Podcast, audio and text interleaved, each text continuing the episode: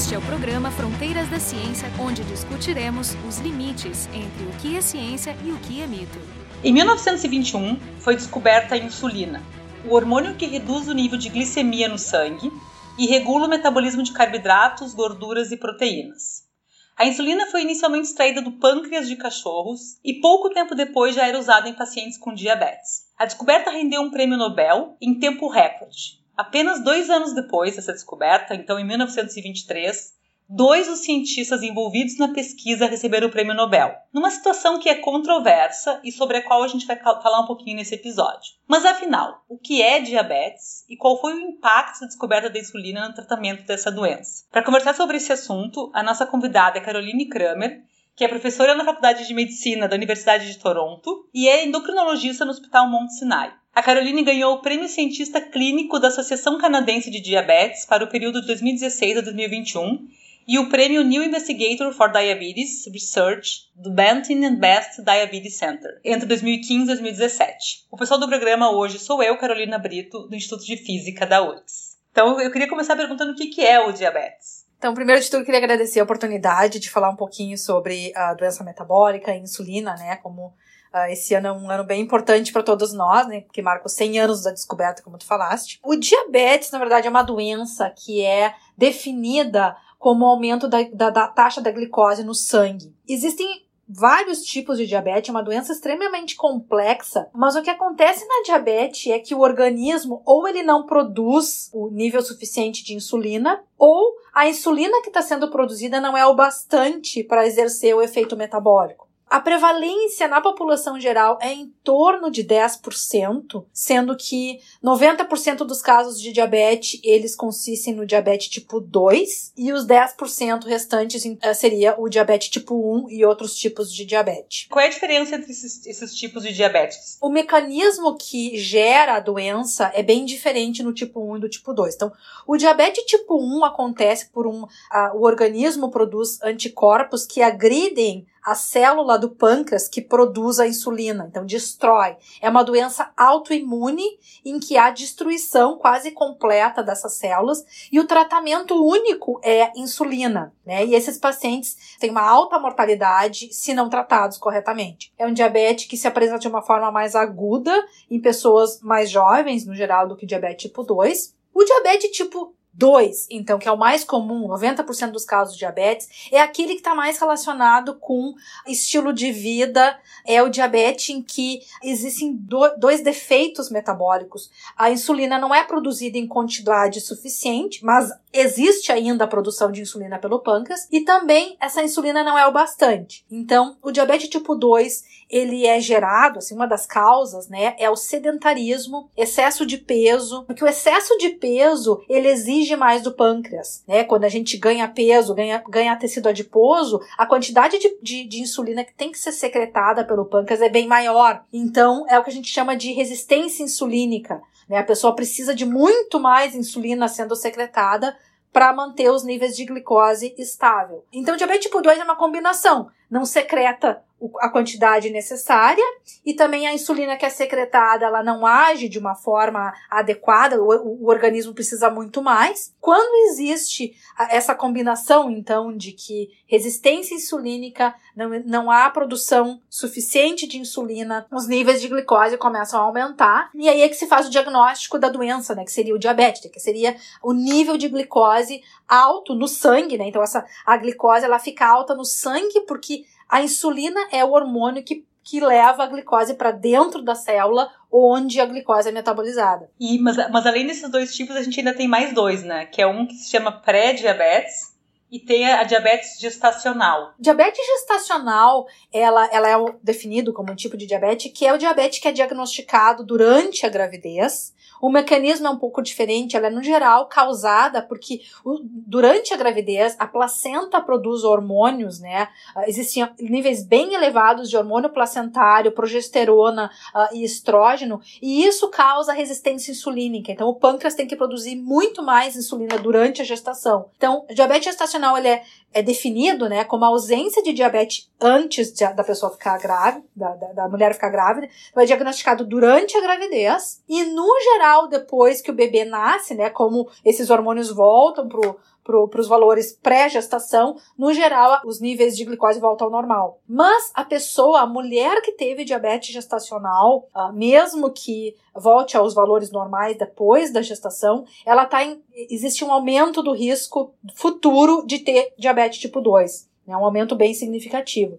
E a gente consegue prever quando que vai ter? Tem alguns marcadores assim que indicam quais mulheres vão apresentar esse, essa, essa diabetes gestacional? É, no geral, assim, existe uma associação entre a idade gestacional, então, assim, mulheres que ficam grávidas mais velhas, né, mais do que 35 anos, 40 anos, tem, tem a chance maior de ter diabetes gestacional, tem relação com o peso pré-gestação, né, então pessoas que têm peso normal têm menor risco do que mulheres que já estão na faixa de sobrepeso, obesidade, então, no, na, na verdade, os mesmos fatores de estilo de vida que causam aumento de risco para o tipo 2 também causam aumento de risco para diabetes gestacional. E o pré-diabetes que tu comentaste é que existe um, um, contínuo. Todas as alterações metabólicas que levam ao diabetes, elas não surgem de uma hora para outra, né?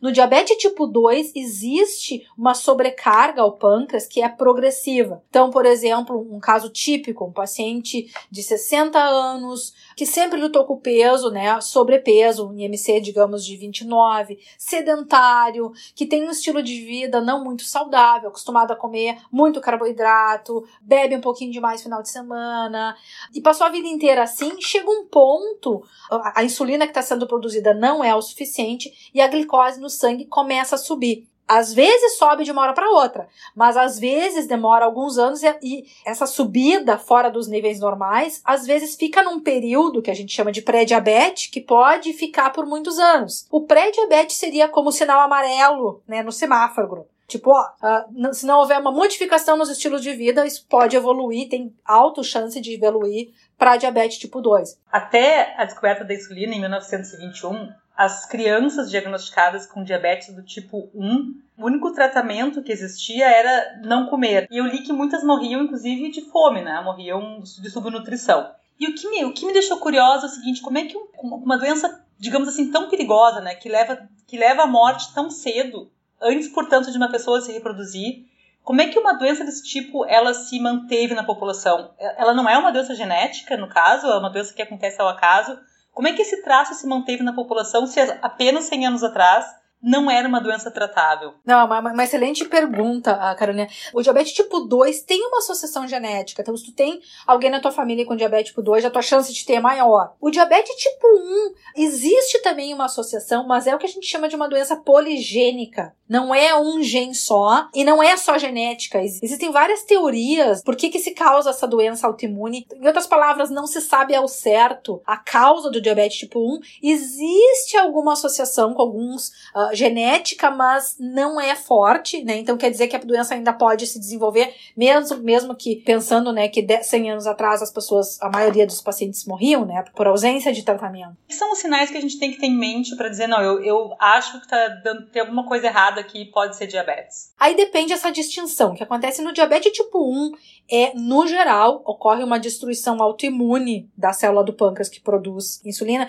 Então a insulina chega num ponto que praticamente não é mais produzida. Então que, que acontece quando não tem insulina no corpo? Primeiro, a insulina é um hormônio anabólico, então ela, ela age no receptor das células e faz com que a glicose que, né, que vem da nossa alimentação seja a, aproveitada por todas as células do corpo. Então, quando não tem insulina, a glicose fica em taxas extremamente altas no sangue e zero na célula. Então, a pessoa com diabetes tipo 1 não tratado, né, como essas crianças do passado, ah, elas perdem a perda de peso, que no caso do diabetes tipo 1 é muito abrupta. A glicose, como fica muito alta no sangue, ela causa muita sede. Poliúria polidípsia, que a gente chama então a, a criança ou adolescente ou, ou o adulto jovem, é, tem muita sede, faz muito xixi, emagrece, é, ocorre um catabolismo, perda de massa muscular, cansaço. Essa glicose alta no sangue, ela vai para todos os tecidos, né? Então, causa pode causar visão borrada, dificuldade de enxergar, pode aumentar muito a chance de infecções,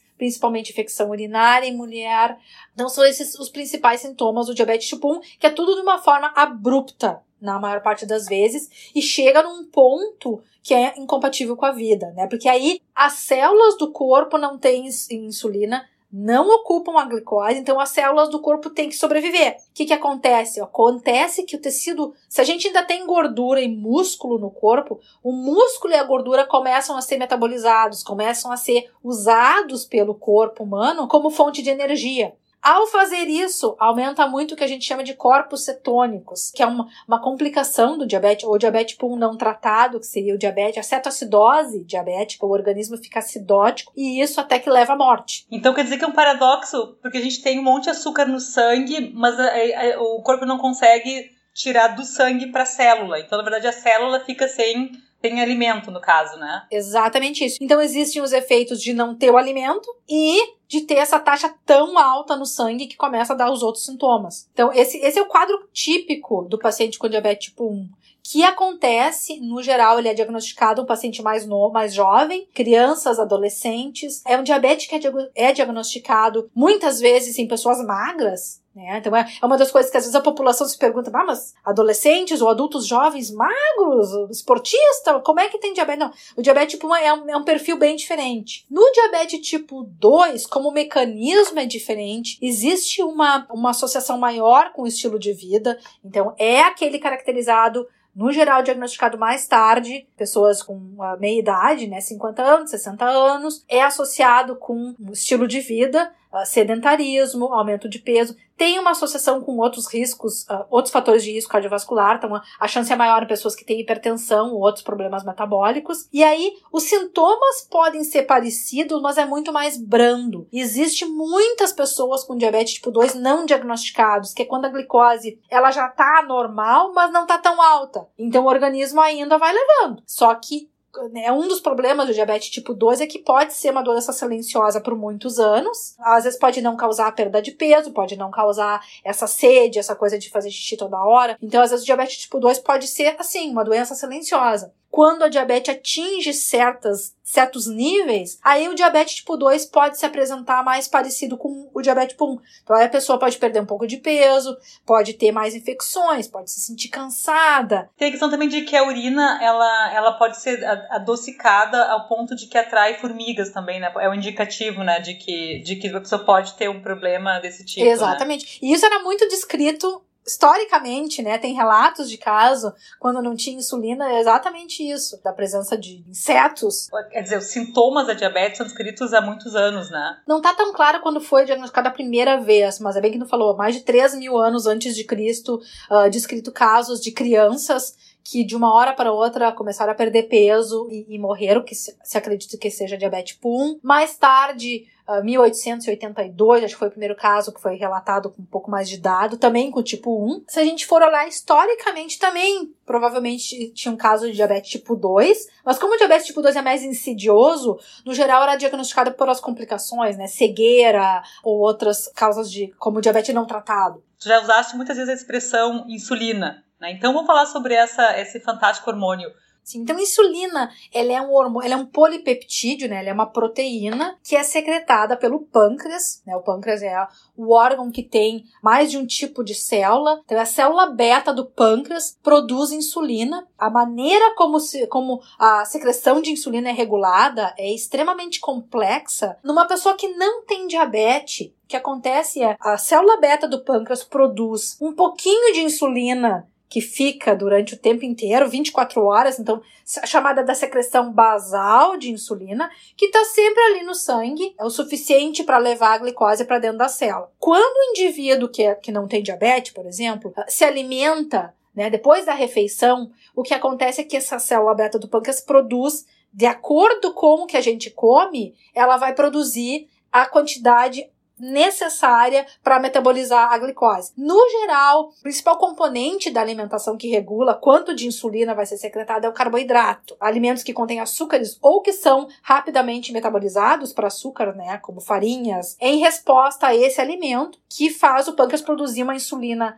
pós-prandial, então que é rápida, né? Porque é para metabolizar essa glicose. Mas é, mu é, muito mais complexo do que isso, né? Não é só o alimento. Quando a gente come, tem outros hormônios que participam dessa regulação. Existem hormônios que são produzidos pelo próprio intestino, que ajudam o pâncreas também a produzir esse pico de insulina. Então é, é como se fosse uma orquestra que acontece e que numa pessoa normal, se a gente come, por exemplo, um sorvete enorme numa pessoa que não tem diabetes, isso não vai é, elevar a glicose muito. A, a glicose ela se mantém numa faixa. Claro que vai ser mais alta do que a glicose de jejum, mas ela não vai subir muito, porque o pâncreas vai secretar a quantidade esperada, né, para metabolizar a glicose. Então, por exemplo, a gente comeu lá o nosso sorvete, a insulina vai ser secretada pelo pâncreas, não vai subir de uma certa, de um certo limite, né? A gente vai metabolizar. A insulina vai agir em receptores em quase todas as células do organismo e a glicose vai ser, digamos, a, a célula vai para vai o meio intracelular, vai ser então utilizada por todas as células do corpo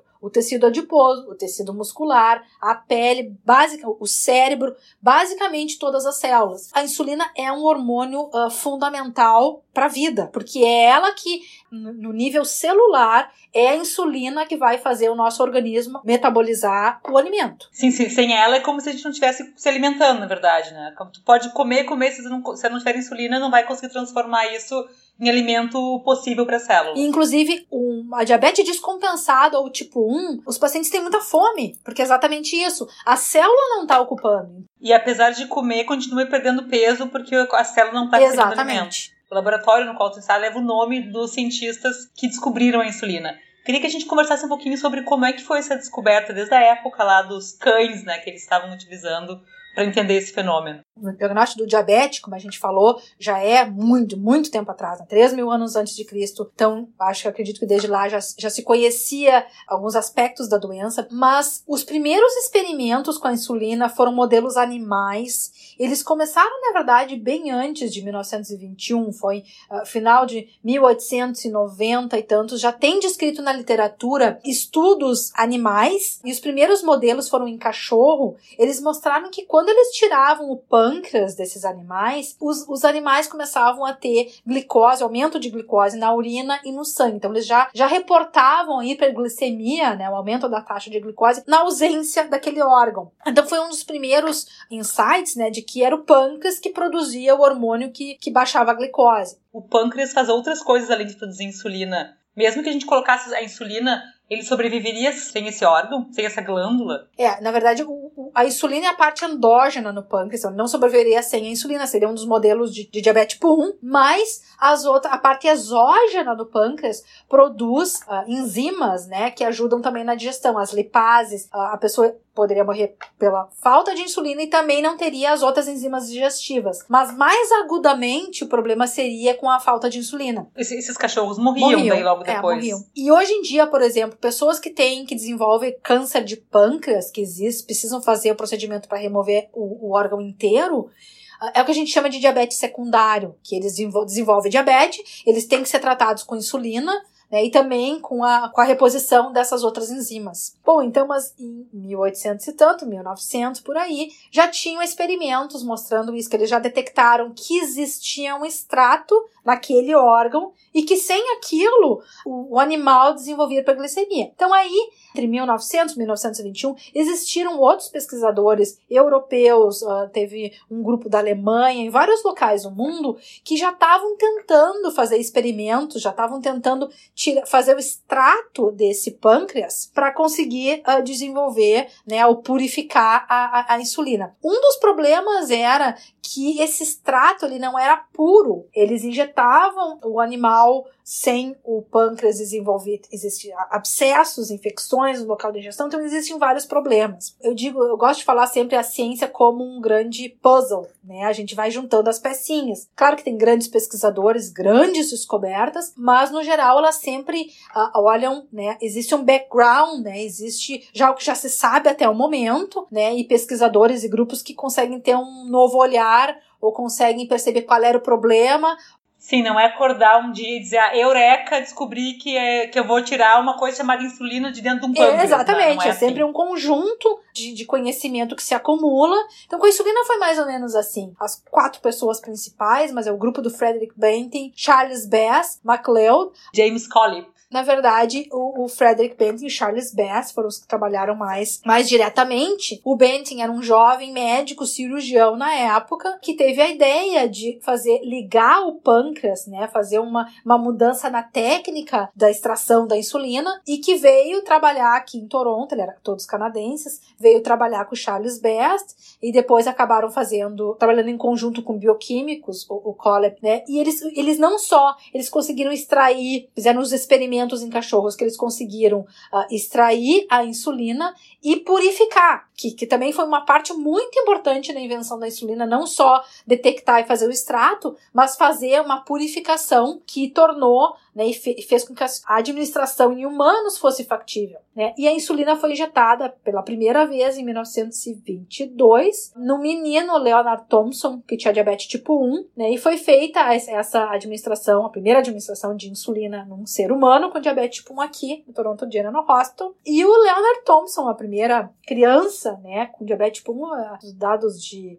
históricos que ele viveu ainda até quase 60 anos, né? Que seria uma coisa inconcebível na época que uma pessoa com diabetes tipo 1 conseguisse viver até essa faixa etária. Mas parece que nesse caso da, da insulina teve um detalhe importante que esse o Banting, ele foi trabalhar no laboratório do, do MacLeod, que no começo era cético com relação às ideias do, do Banting, porque ele era aparentemente um jovem, né, é, médico, e ele deixou o Best, que era aluno dele ainda, era aluno da medicina, trabalhava como assistente de laboratório e ele foi viajar. E quando ele voltou, ele se deu conta de que os, estudos estavam andando muito, estavam com resultados incríveis e ele começou a apostar na ideia. E bom, aí depois teve essa questão da purificação que foi feita pelo Collins. Mas o Nobel foi dado, na verdade, para o Benton e para o MacLeod. E aí, no momento em que eles ganharam, o Benton disse só um pouquinho com quem que eu ganhei. E aí ele disse, não, eu vou dividir meu prêmio com o Best. Ele foi essencial.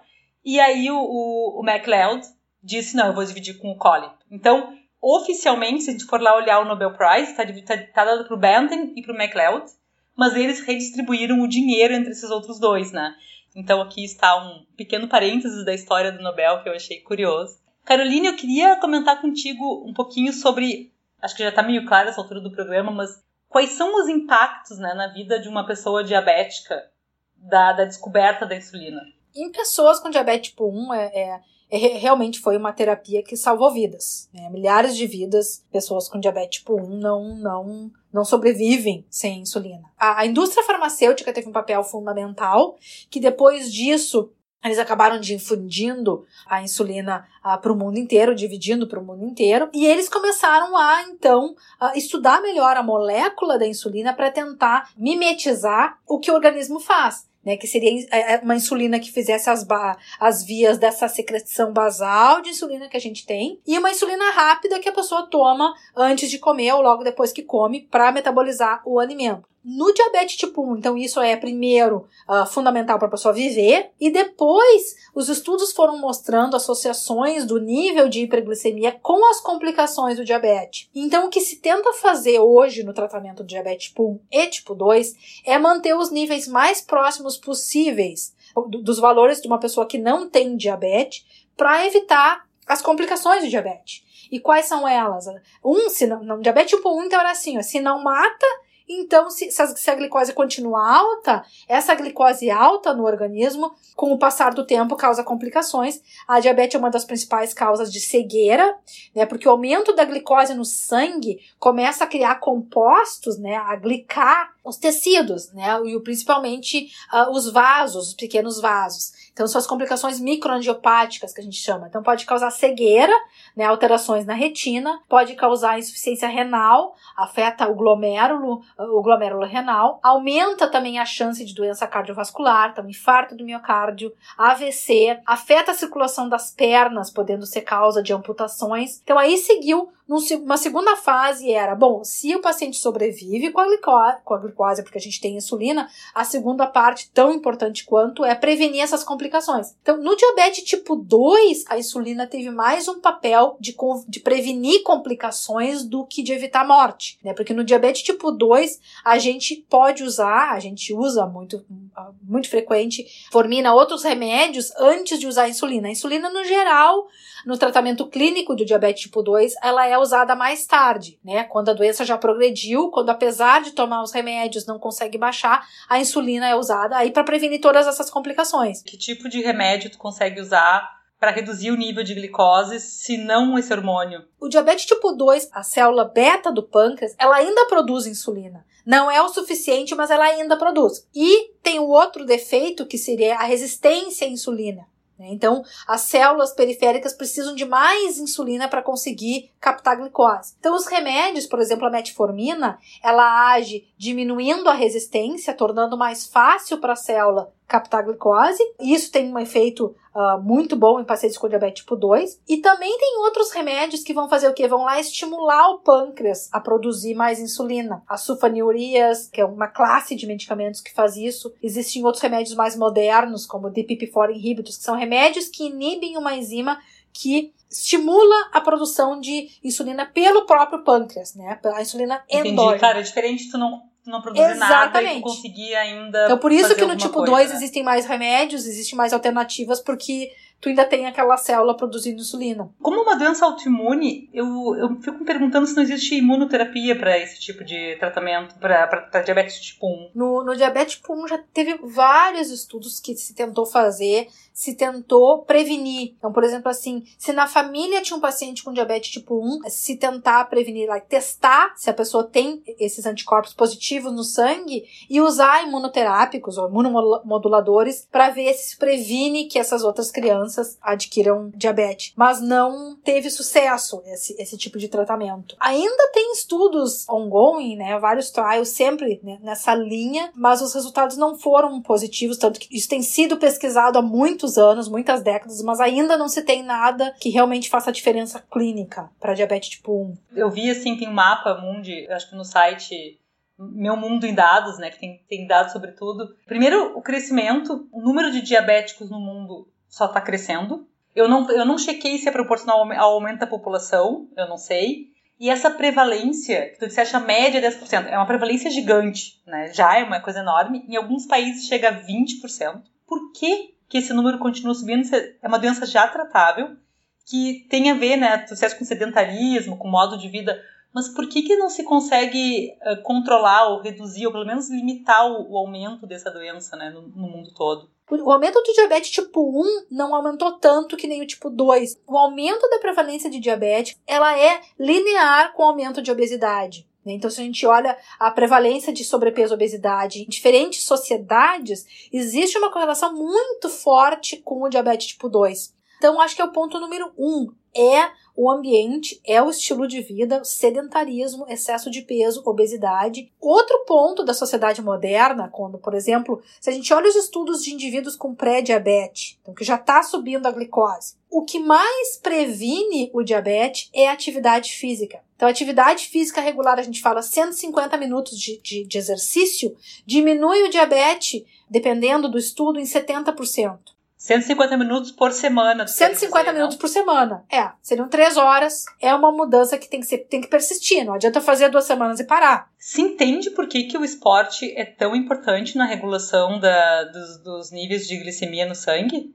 Ele diminui a resistência insulínica. Então, o exercício de uma, uma forma aguda, facilita a, a, captação de glicose pela célula muscular. Também existe uma alteração, uma série de alterações hormonais, né? Então o exercício aumenta a, a adrenalina, o exercício, quando tu começa, né, ele aumenta a massa muscular, então tem que, que queima a glicose. o exercício também, ele, ele tem essa alteração aguda, e a longo prazo, como ele aumenta a massa muscular, ele aumenta o gasto energético do organismo, ele também ajuda a contrabalançar outros hormônios, cortisol, a adrenalina, o glucagon, outros hormônios que a gente não está falando muito, mas que também são importantes para o metabolismo como um todo. Então, a atividade física, ela tem múltiplos componentes. Cronicamente é isso, né? É aumento da massa muscular, todo esse efeito positivo metabólico que acontece quando tu tá se exercitando naquela hora ou naqueles meia hora, mas o, o, efeito do exercício no metabolismo ele persiste por até 24 horas, né, às vezes até mais. Por isso que, por exemplo, 150 minutos por semana não parece ser muito em termos de prevenir diabetes, mas as alterações que isso